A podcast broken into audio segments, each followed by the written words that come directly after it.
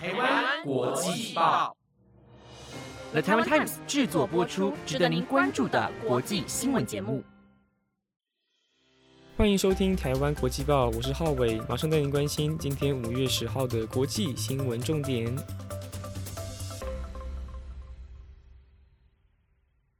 Hello，大家好，我是浩伟。因为原本周三的主持人婉萱遇到了一些事情，所以决定来跟我做换班。那今天我一样是准备了五则的国际新闻。今天的新闻将会带您了解北韩全境封锁，以及纽西兰开放国境，还有联合国准备展开调查新疆人权问题，和俄罗斯乐团团长逃出国家。最后则是美国与台湾的关系更加坚固。更多精彩内容就在今晚的台湾国际报。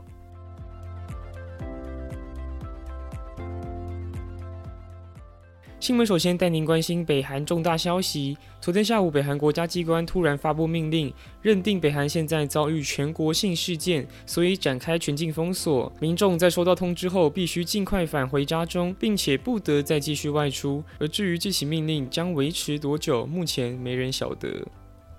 根据北韩新闻报道，当国家机关发布命令后，造成平壤公车站直接爆满，而有部分民众看到人潮太多，则打消念头步行回家。初步了解，这起命令极可能是与防止新冠病毒有关，因为北韩的边境非常靠近中国，而事实上，北韩当局在中国疫情爆发时期就已经宣布关闭边境贸易，以防止病毒扩散。此外，蒙古高原在上周曾发生沙尘暴，而北韩当局也因此发布了短暂的禁足令因为他们担心沙尘暴含有 COVID-19 病毒，由此可见，北韩的防疫状态还是十分谨慎。值得关注的是，北韩的关闭边界政策虽然能避免国内疫情爆发，但也让卫生状况付出巨大代价。同时，要考虑到经济层面因素，也不可能永久锁国。所以，我认为北韩当局有必要重新思考政策，不要再继续当全球唯二不施打疫苗的国家。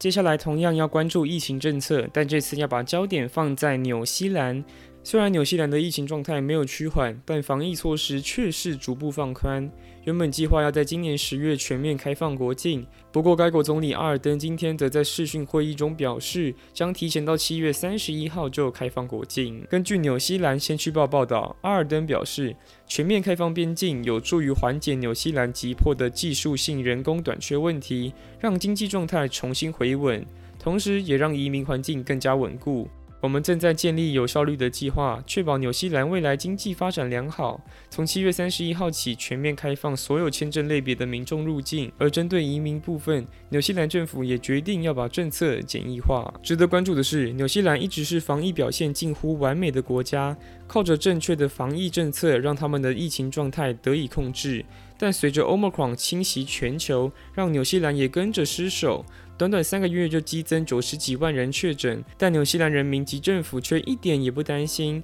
因为该国似乎渐渐发展出一种面对疫情长期相处的策略，接受新冠病毒只是一种流行性感冒，并持续扩大疫苗接种率，只要不出现大规模的重症案例，病情都能逐渐控制。这也是为什么纽西兰现在疫情严峻，却提早打开入境大门。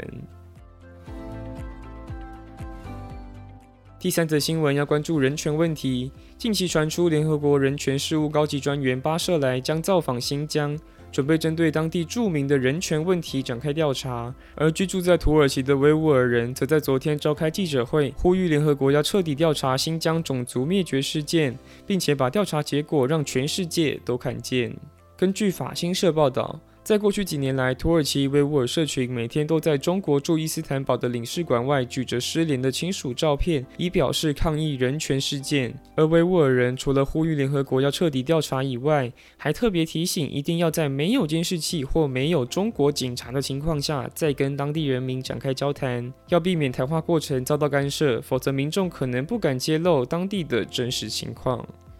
国际特赦组织秘书长卡拉马尔德曾表示，中国政府创造了一个规模惊人的反乌托邦地狱景观。自2017年初以来，中国政府不分男女的把新疆民众任意拘留，除了将数十万人送进监狱外，还有更多人被送往集中营。而在拘留过程中，他们没有任何隐私或自主，并且随时都可能受到严厉处罚。而殴打事件更可以说是层出不穷。